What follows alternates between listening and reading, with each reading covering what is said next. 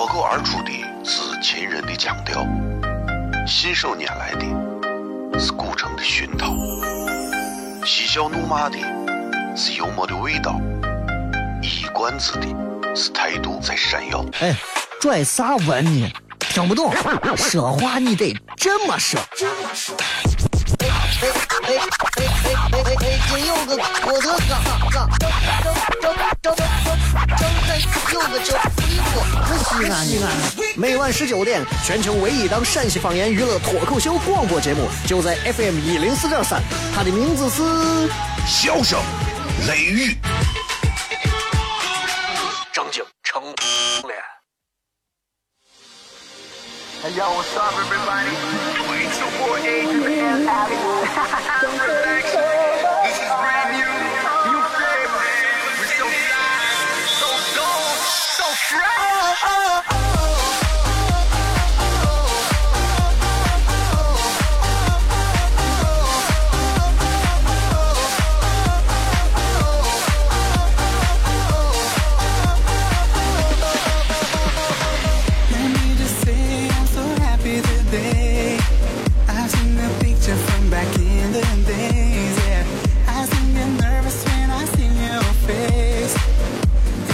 各位好，这里是 FM 一零四点三西安交通旅游广播，在每个周一到周五的晚上的十九点到二十点，小雷为各位带来个一个小时的节目《笑声雷雨》。各位好，我是小雷。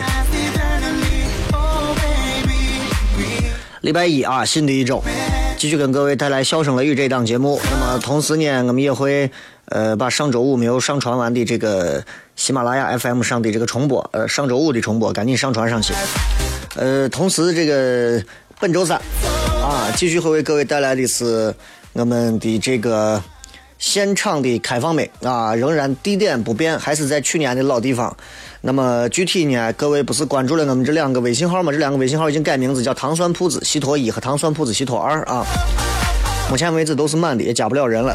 呃，各位还可以关注糖酸铺子的另外的一个微信的这样一个服务号。这个服务号呢，大家直接搜索。T S P Z 零二九，糖酸铺子的简写缩写拼音，第一个字母加零二九，或者直接搜糖酸铺子的汉字，糖酸都可以搜到。不是吃糖的那个糖啊，唐朝的唐啊。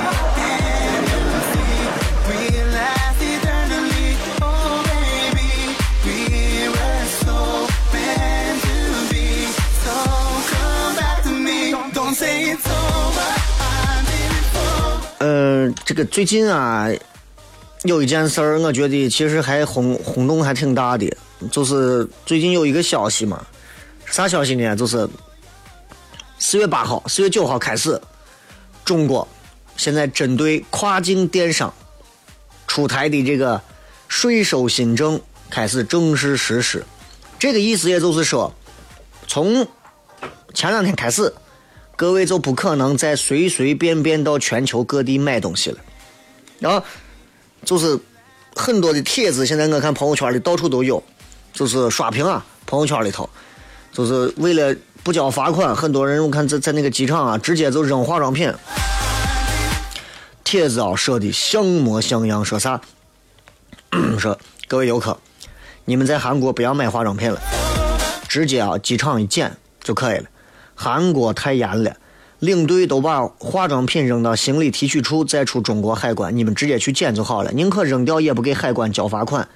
然后前方现场直播，刚弄完这个，接下来很多朋友，我相信不少女娃都转了啊。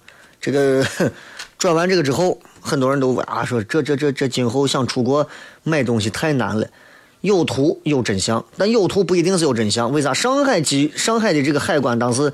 马上做出一个表态，说地上堆了那么多化妆品啊，不是扔的，是清点。说有一个旅旅客带了四个行李箱，装了价值两万多人民币的这个彩妆和价值一万多的护肤品，没有办法提供发票，那人家肯定要查。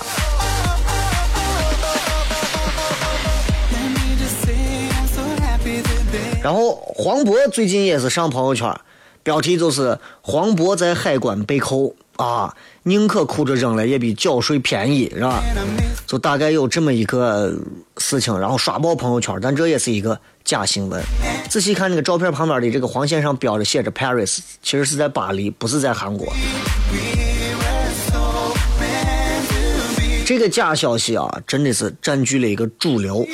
其实三月多份的时候，就咱现在已经都知道，咱国家现在对这个，就财政部，包括跟海关总署、国家税务局就发布关于这个跨境电子商务零售这个进口税的一个新政策。那那大家到现在才反应过来，这才真的要收税了。就是说，以前你买一个口红啊，在国内专柜一看五百块。韩国一看，二百五，结果呢，这一回开始加税了嘛？咱国家的这个这个这个这个这个给这个专门进出呃出境商品区，它就专门有一个商务，这个这叫货物，还包括物品这样的一个不同的税制。入境的货物征收的进口的关税、进口环节增值税、消费税等等等等，这些税大概是百分之十，也有一些可能更多。那你说？找朋友代购二百五十块钱，那便宜一半对吧？国内专柜可能卖到五百块钱，比方说啊，税一交可能卖到个四百多块钱。假如说啊，那就划很多人就就是这么传这个例子，就划不来了。你看，你比方四罐爱他美的奶粉，对吧？大概是一千块，之前交一百块钱的税，现在要交多少？一百一十九的税。当然也有变便宜的，一千块钱的榨汁机，以前征收这个这个这个，呃，那叫啥？那叫行邮税吗？还是啥？我也不懂啊。反正就是税率百分之二十，就是一千块钱你要交二百块钱的税，税改之后交一百一十九的税，便宜八十一。当然，你要是买血拼，买个什么香奈儿啊，买个 LV 啊，那新的政策对各位影响不大。为啥？因为动辄上万的包已经超过限额。啊，一直都是要交全额的这个关税和增值税，所以其实就是就是很多朋友都发现啊，这个涨税马上就要倒计时了，很多人现在都要开始抓紧买点东西啊，或者如何如何。哎，反正我就在那说，我这东西对吧？控制不能让你一直钻，是吧？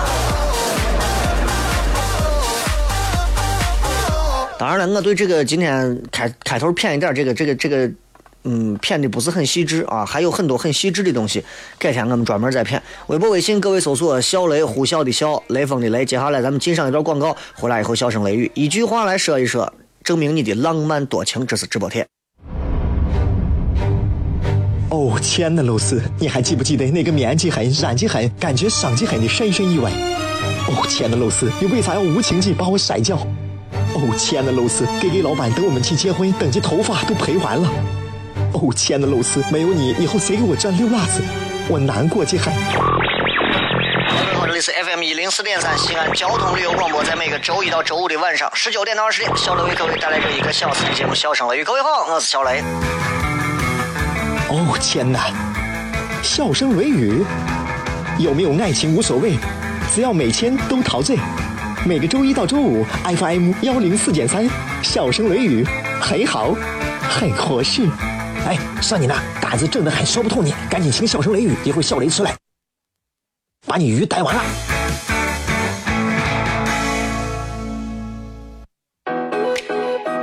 Yeah. Rumors. Yeah, we the word up on the street. They talk, talk, talk about you and me. Let's start some rumors. Uh-huh. Uh, rumors. Uh-huh. No, I don't know where they came from, but I'm to make some rumors. Uh-huh. Uh, rumors. Yeah, they saw me sneaking out your crib last night. 3 a.m. to catch a flight. Caught me driving. 欢迎各位收听《笑声雷雨》，各位好，我是小雷。呃，今天我从俺小区开车刚出来，然后门口啊，因为修路呢，最近门口铺水管干啥的，然后出口那个地方就只有一一一辆车可以出的地方，结果门口我不知道为啥，因为刚好就在修路旁边，所以修路旁边那个那个工地边上就可以停了很多的车，啊，这好像也是现在不是光西安人，中国人都是有这样一个特色，就是工地旁边只要一修东西，然后旁边人家搭的这个工棚、工工房啥的。这一段马路只要一被占，这段工棚旁边这段路那就成了一个天然的羽毛球场和停车场。然后我也不知道今天是为啥，我今天开车过去，发现好几辆车车把这个路整个堵着，有一辆奥迪啊，副驾驶的门还是开的，一个司机就躺到我躺到座位上，然后我一看就这么窄的路，我怕把人家车呲了，我还说，哎，我说这能出吗？人家就给我招了一下手，全程躺到位，把路堵了，就跟个爷一样。然后我开出去之后，我说你这堵着，让别人咋出？我说就跟吸毒了一样，这会连理都不理，招都不招。旁边还有几个那种，就是那种西安的那种男的啊，就是平头啊，肚子比女的还大，然后啊一脸那种说不出来的那种表情，然后再看着我走了。我就心我就觉得其实这是一个公德心的表现，但是为啥我就感觉不舒服？由此我突然想到了一点东西，就是我这是我前几天想说的，就是前两天在外面碰见了一个朋友，这个朋友就跟我讲到关于现在世人大多戾气比较重，当然并不是说我那个人有啥戾气，但是我就是觉得，当然你们可以说他是公德心的问题，但是我突然就想到了这个词，就是戾气。戾是户字底下一个一个一个一个一个犬，对，差点差点说成太一个犬，对，啊，戾气，到到底啥是个戾气？其实我也在我也在我也在琢磨，我说我说戾气，对吧？佛教用语，各位各位，佛教用语，啥叫做戾气？戾气是啥意思？你百度一下啊，暴戾之气。就是一种残忍，凡事要做的很，偏向走极端的一种心理和风气。你可以看作这个人说这个人戾气很重，这个人杀心很重，或者杀气很重。但是可以指的更广泛一点啊，不一定是物质上的，是这个人啊见了一只狗就要把狗杀了，对吧？俺前两天看有一个有一个泰迪有个啥狗，然后清洁工过来把狗皮给扒了。你说这简直这不是内心戾气重吗？还有一种比较泛指的。就有的人啊，动不动就破口大骂，对一些小的坏事儿，啊，就偏向于非常严厉的处罚，同时也指向对象，可能也不是一定真正罪行犯罪的，也可能比如说一些内心比较黑暗的人。所以戾气啊，就凡事做的特别狠。一种，你看戾气重的人，行为一般会比较极端。当然，我们指的不是说那种像 IS 啊，那那就是变态了。我说那帮子正儿八经不是人了，我跟你说。戾气重的，举个例子，开门关门，你发现有的人开门关门动作都很轻，有的人很粗暴，一下子把门梆梆关上，这就表现出很重的戾气。你深入去体会“戾气”这个词，你会发现啊，它跟跟人的性格有很大的关系。因为你很少可以看到一个性格文静、情绪稳定的人，你看他能表现出一种比较重的戾气，做出什么非常极端的行为。我说心里话，我觉得西安现在有不少人心身上带着一种非常难以磨灭掉的戾气。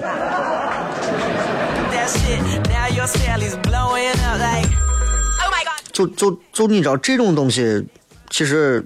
其实挺难，挺难我啥的。但是当然，戾气现在会有很多种的说法，说的稍微重一点的，对吧？你看我们过去一说，你看，咦，这从谁？你叫啥？你好，我叫魏振海，戾气太重了，对吧？那过去在西安，应该也是臭名昭著的一个杀人犯了。包括你们看，现在居然拍了西安，西安拍了很多这种片子，一个是古城大大围捕，一个是幺二幺那个枪响了，对吧？虽然我不知道这个片子可能会迎合西安人的市场，但是你不发现它很培养西安人的戾气吗？是吧？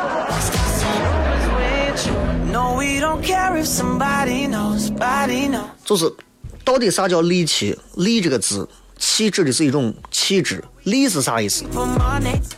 两千多年前，周书上头有这么一个叫个《释法解》，它上面有这么一段说法，我觉得非常好：不悔前过，曰戾。不思顺受，越利；知过不改，越利。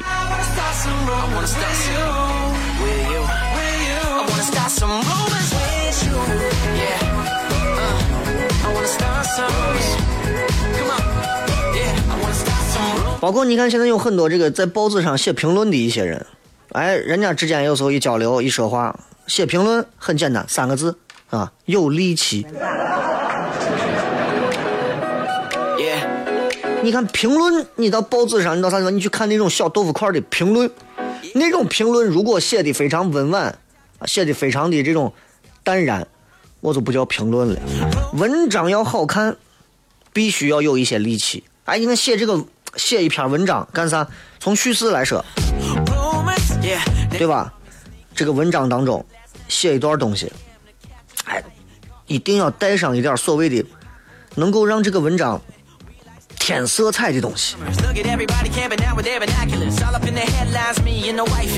所以，我就觉得今天我突然就想到，力气这个其实我很想跟大家好好骗一骗，但是我很害怕啊，就今儿骗不好。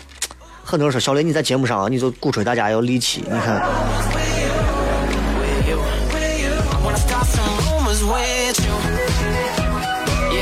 所以，所以我突然突然想到这个，本来今天谝的跟力气这个东西没有关系，突然想到，想先多说两句。力气这种东西，你看古代韩愈，韩愈啊，这算是个很有才华了吧，对吧？韩愈就在他的一个文章当中叫个《论佛骨表》。韩愈的文章啊，真的是非常会被很多人推崇，也有人说他不好，对吧？有的人就觉得说韩愈这个人啊，太浮躁，满身的不快活，让人就看着就不开心。韩愈其实骨子里啊，就很多人其实客观评价的，韩愈骨子里是一个天真烂漫的人，而且是一个光明磊落还很激烈的人。所以，所以你知道很多人看不惯，看不惯这种人说戾气重。你知道有的人的人性啊，比较人性，就是这种性情比较冲啊，比较柔。所以，当他看到像韩愈这种比较率直的时候，就会觉得这种率直的人反而可能是装腔作势的矫情。韩愈的文章，如果大家读过一些，你会发现有一种阳刚的美，阳刚之气。所以你看，在这个《论佛骨表》里头，他就说：“我知道陛下迎佛骨是闹着玩儿，娱乐一下老百姓的事儿。陛下这么圣明，怎么会干出这么信佛、这么傻缺的事儿？”韩愈说的。所以这种事啊，敢于上奏奏章，然后公然骂天子，对吧？你说怎么可能你不遭贬？但是就这种性格，你知道吧？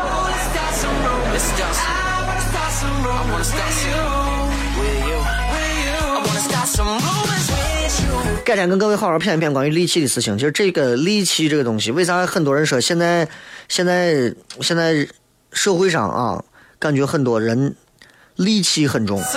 为啥呢？因为因为你没有发现，现在有很多人信奉着一些非常让人觉得不对的东西。比方说，在这个世界上，我就认两种人，一种人就是朋友，那一种呢，一种是垃圾。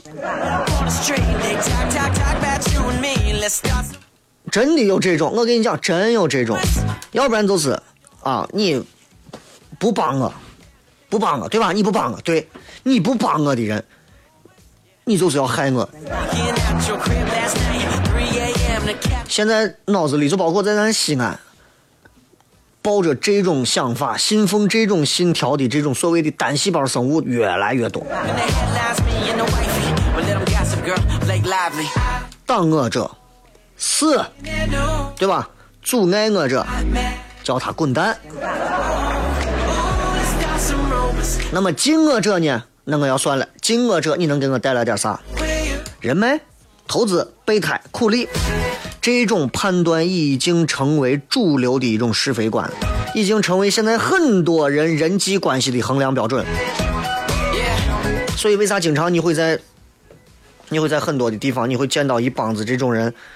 就举个简单例子，你我现在新房要盖好，马上你看来了一帮沙巴，现在每个楼盘都有啊，一帮沙巴，哎，这帮子就游走在西安的各种新楼盘里头。你在外头买啥子弄进来，我说你进不来，想都别想，进不来，耍无赖玩狠，就是西安人，西安人那种，就是西安那种青年人的那种泼皮精神。咋？你跟你说，那你进不来，在你这买，我这我这贵，就这种党同伐异，就站队互撕，就真的就价值导向单一啊，就就给人就这种感觉，你知道吗？所以，所以今天其实我不想讲，就就就就就就讲到这儿吧。因为因为我觉得讲太多这个会给大家一种觉得哎呀，笑了一天关注的东西都太，但是我是突然想到啥，我觉得节目比较随性，聊到哪儿就哪儿。但是我希望大家心中不要有那么重的戾气，多养养花，养养草，啊，逮个蛐蛐，喂个鸟。纵然啊，纵然这是我刚想到的，纵然这个世界上有那么多 CD 的家伙，啊，让人觉得非常 CD 的家伙，但是大多数的人，我相信都是喜欢看到那些阳光、看到雨露、看到梦想的人，所以心中的那些戾气，尽可能的通过这些东西把它排挤掉，不要有，对吧？偶尔有点抱怨啊，偶尔想去吐个槽可以，你来糖蒜铺子。关注 TSPZ 啊零二九，或者是糖蒜唐朝的唐，大蒜的蒜。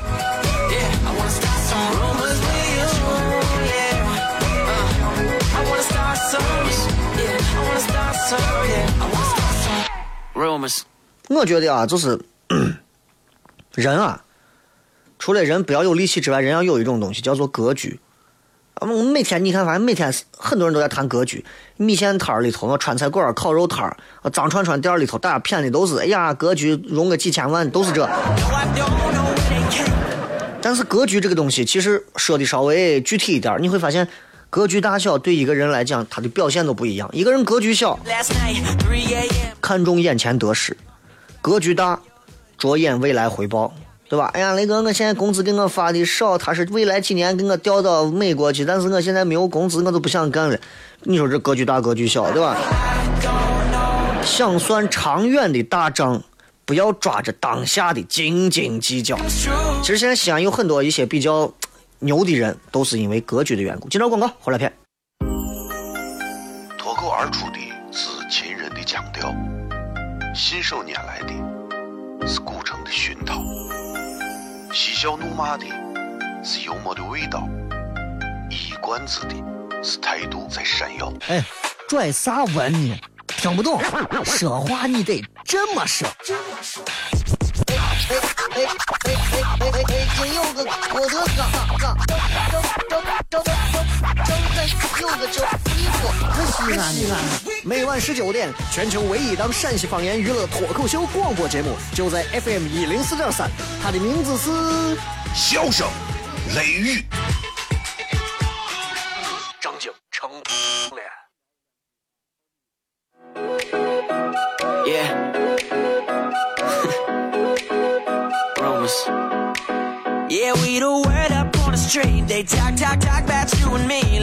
欢迎各位继续回来，笑声雷雨。前面跟大家从戾气聊了两句啊，到底到底到底啥叫个戾气，对吧？然后确实是现在很多人心中有戾气。前一段时间他们举过一个例子嘛，对吧？为啥以前《古惑仔》很多年轻人都爱看？因为那一会儿真的还好。现在就是为啥现在大家又觉得《古惑仔》看了也觉得我会死？因为现在以前那会儿人身上没有那么重的戾气，看一点那个啊，让人觉得哎呀还挺过瘾的。现在四个人身上都有戾气，我跟你讲，你。古惑仔已经不足以满足大家了，我跟你讲。所以最后我还是还是回归到这儿。其实咱们从戾气再换一个话题，为啥？因为戾气这个东西需要更多的朋友学会去去去，通过各种方式去化解掉它，对吧？因为戾气太重不是好事。从风水学的角度来讲也是这样。同样，格局也是另一种。这咱就偏一个戾气，一个叫格局。呃，这个我前段时间看了一个这个采访，啊?一个业内的一个一个投资方面很著很出名的一个人叫徐小平啊.他呢，就是人家问他说你天使投资嘛，给人家投资，你怎么看待你的那些投资失败的那些事情？当然具体啥咱不操心，他的答案很有意思。Oh 他说：“你看我投几十个项目，全部失败了都不要紧，只要有一个成功了，就能赚回很多倍。”这句话我想了很久，然后我在想，我说这句话听起来啊，其实有点可怜，对吧？挺可怜的。但是有没有道理呢？一定有道理。你看，其实它反映了一个事情，就是失败了，那你就忘记掉它，你就不要再去想了，不然谁都会活得很痛苦。你要算大账，你不要算这个项目我失败了，你要算我十个项目，我哪一个赢了？No, some 所以这一点我非常赞同，算大账不要算小账。咱这现在啊，多少人算的都是小账，真的，能算大账的人少之又少。也正因为算大账的人少.那么才能有精英的人，才能显得特别的珍贵。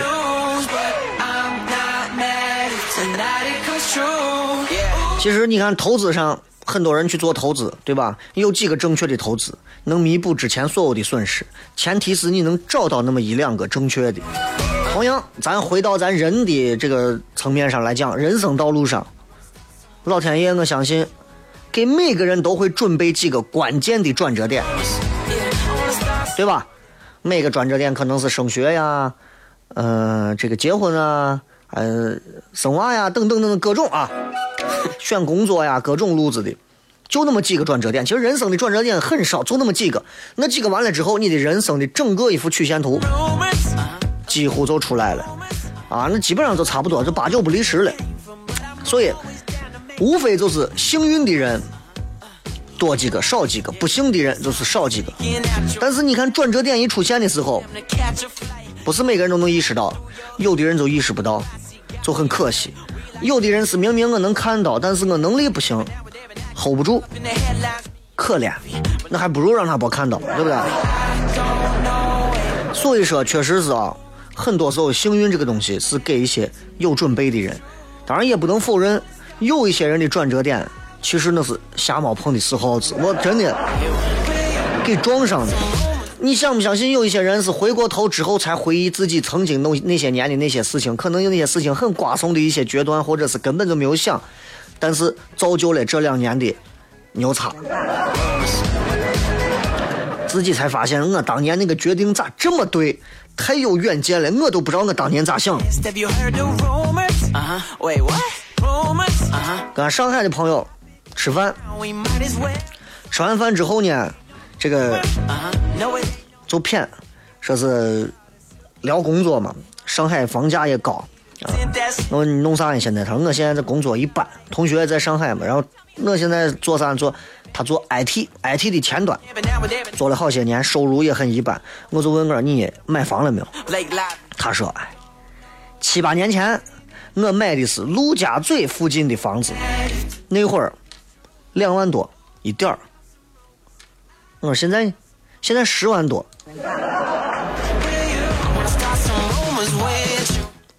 要命不？哎。”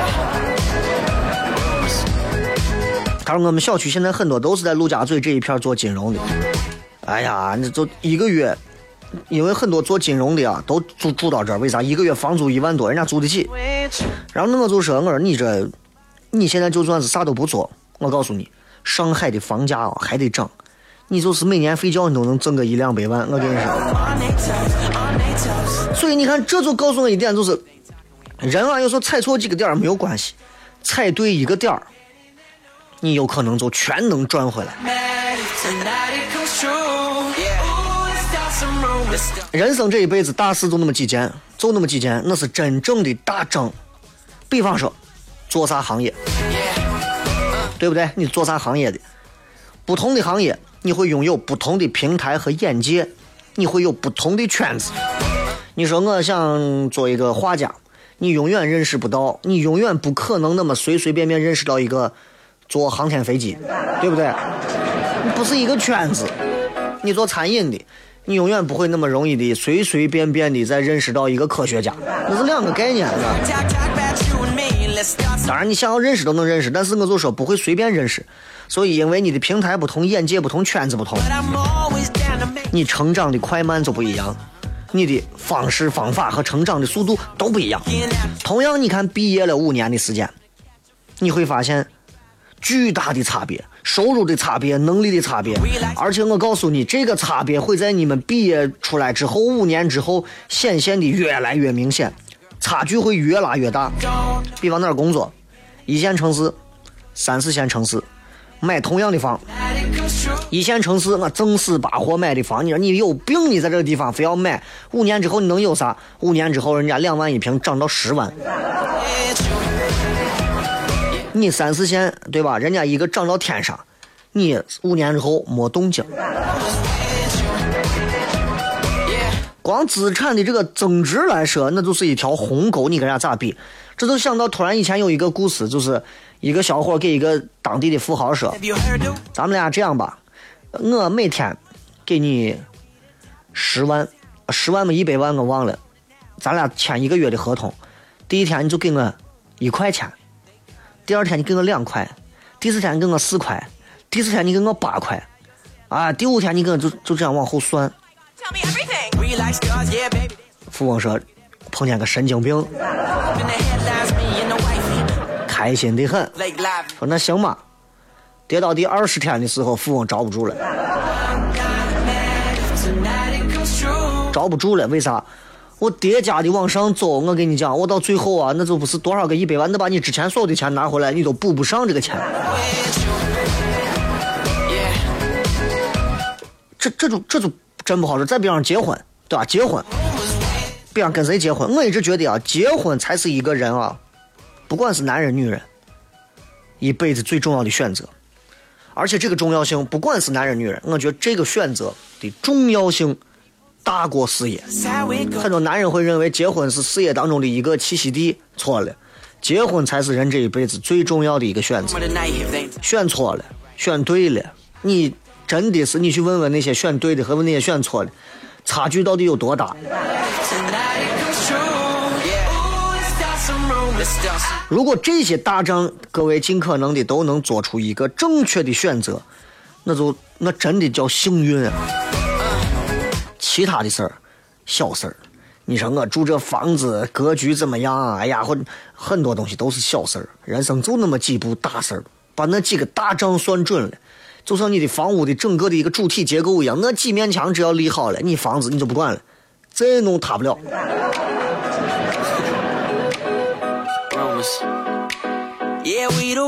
随着年龄你慢慢增加，包括我现在也会经常发现啊，包括我自己也比以前多了一点点的阅历啊，当然跟各位可能比不了，加上我现在工作，我也经常能接触到一些这个所谓的什么老板，对吧？企业家啊，现在你说在西安这陕西这地方，对吧？主持人谁不认识几个企业家朋友，做当老板的朋友，对吧？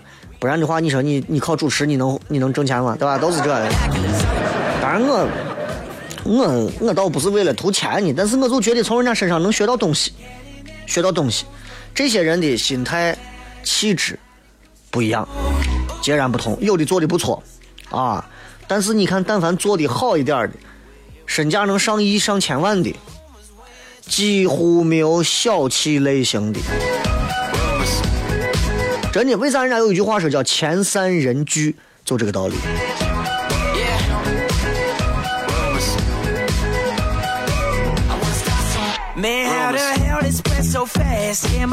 你会发现一个问题，就是就是能让这个世界变得美好的啊，或者你看能够最后有大成就的那些人，你会发现都是一些非常善良的蠢人、笨蛋。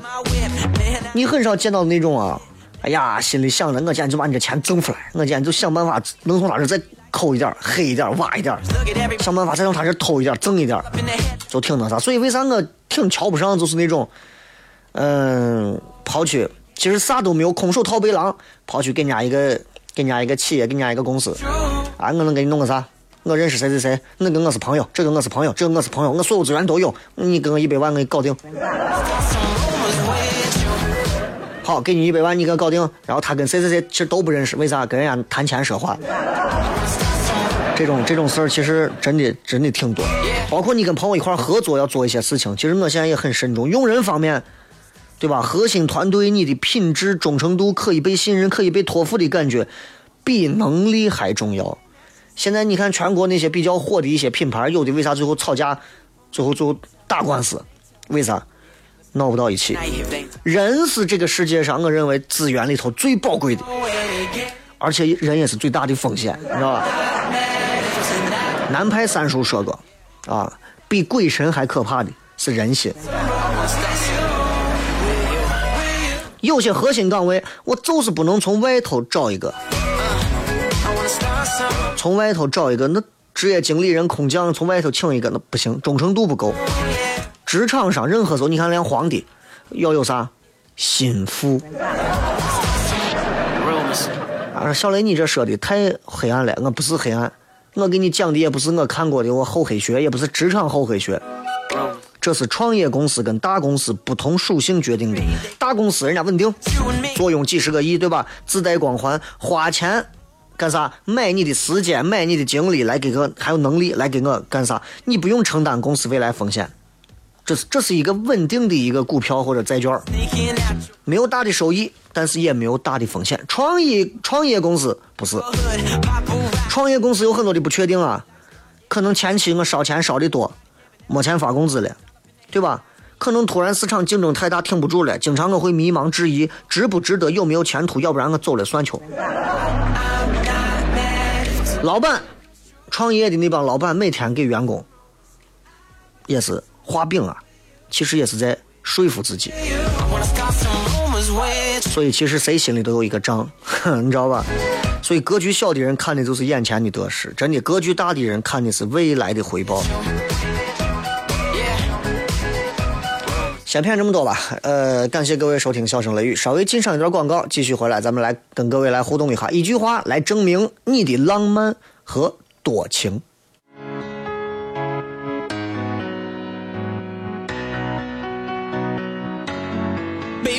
Me down.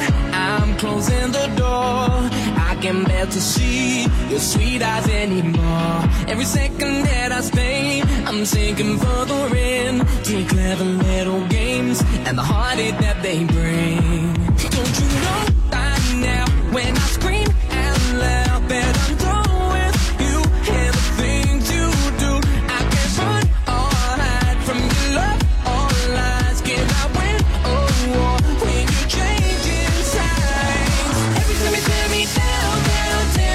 欢迎各位继续回来，笑声雷雨，各位好，我是小雷。来看一看各位发来的各条好玩有趣留言啊，这个呃一句话来证明你的浪漫多情。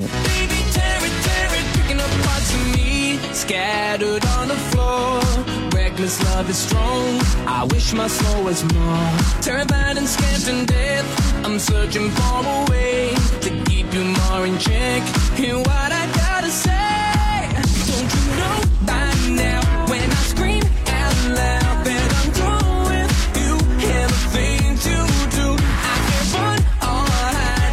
今天今天因为每天都有人在在这个在这个我的微博里头给我发各种各样的私信，然后我每天有些都会回复啊，有些也不回。然后今天我看到一个挺有意思的，是一个同行给我发的，说名字我都不念了，说作为一个听了你三个月的同行，感觉小雷你遇到瓶颈了，建议你把名字改一下，叫做笑雷，就是那个笑话的笑。他说：“方言红不了，顶多就是石国庆的小剧场，要往陕西普通话脱口秀里靠，这样才能在全国红，最起码也能接杨磊和郭达的班。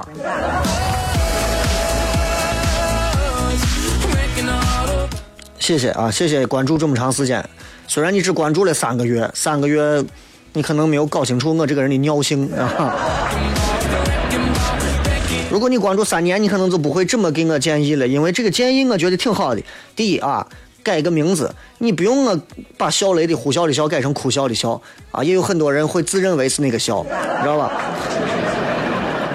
对吧？第二，第二个就是就是，我从来不认为方言它能红，但是方言也绝非像你说的那样，就是方言它会它红不了，明白吧？就是方言，嗯，这个东西它地方性太强了，强到它只能服务于这一方百姓。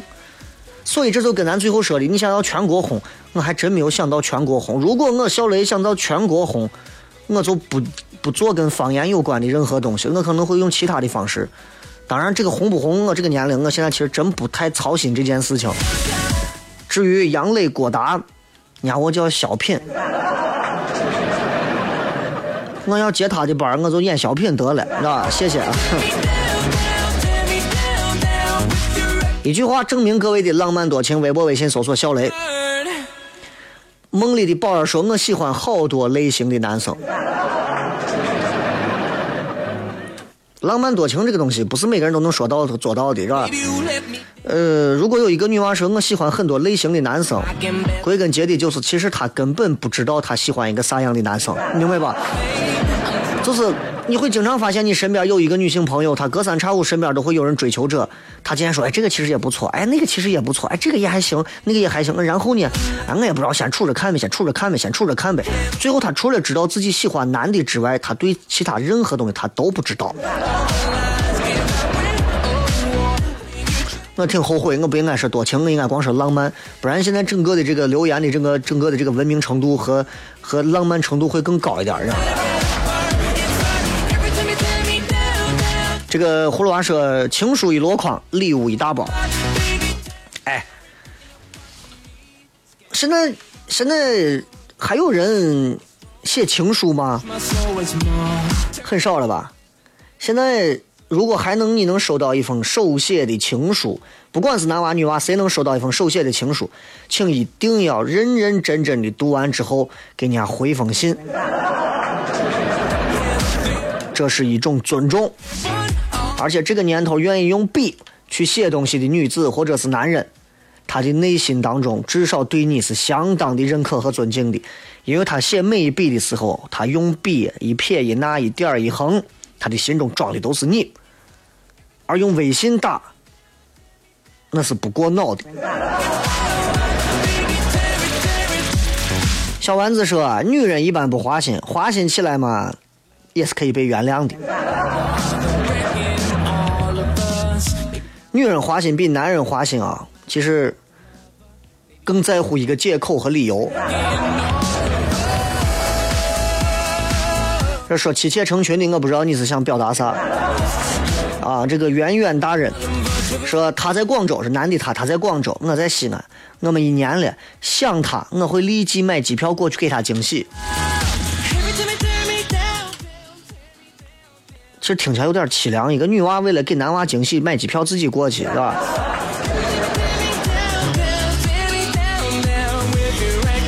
这个德玛西亚皇子说：“都快三十岁的人了，看到激动人心的视频、感人的电视剧情节，还是会热泪盈眶。”雷哥，我觉得你读评论应该从后面开始读，要不然快结结束了，我们这留言早都让人给省略过去了。我现在每一次留言都是从第一条呃留言的人开始念起，而不是从最后念起。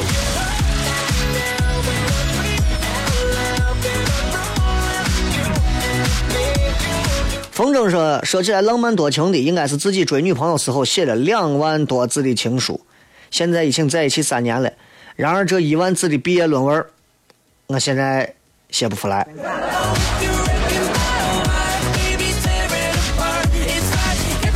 你知道为啥论文写不出来，而你写几万字的情书能写出来吗？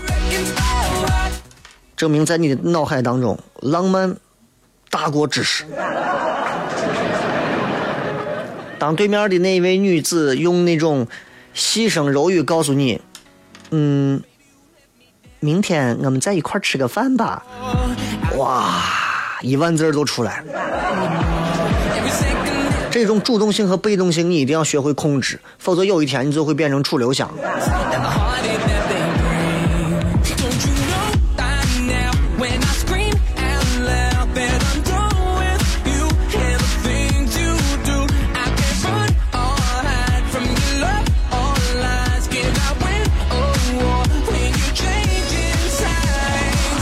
浪漫这个东西，其实很多人做不了。浪漫这个东西其实是挺挺挺难的，就是浪漫弄不好就会变成一种一种喜剧效果。你比方说，我给我亲爱的、我喜欢的妹子送上一大捧的玫瑰，啊，比方说不多三支大包的玫瑰，对吧？浪漫。或者我在她下班的地方，我拿上一束玫瑰。等他送给他，玫瑰有任何的意义吗？除了观赏，毫无价值。那女娃就能感动。我如果端上一碗泡沫，对吧？那叫浪漫吗？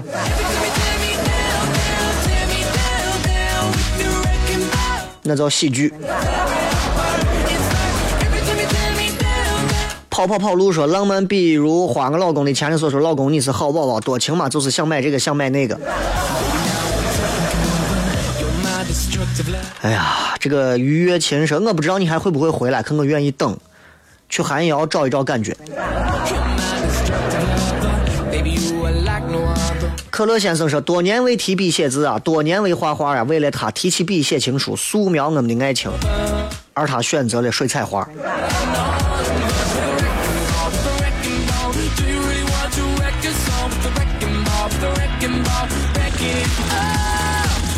这个哪个 A P P 可以听直播？应该是蜻蜓吧？蜻蜓，你搜西安交通广播。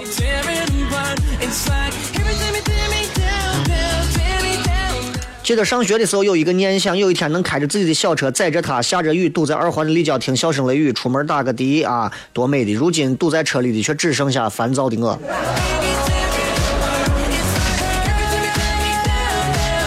帅气的赵芳说：“强行把理想的男娃的标准降到他的水平，没想到我是个散片儿。”你“强行”的这个词儿用的好啊啊！文先生说：“七百多个前女友，这个够多情吗？那不是多情啊，那叫博爱。”最后时间送各位一首好听的歌曲，结束今天的节目，明天继续回来，笑声雷雨。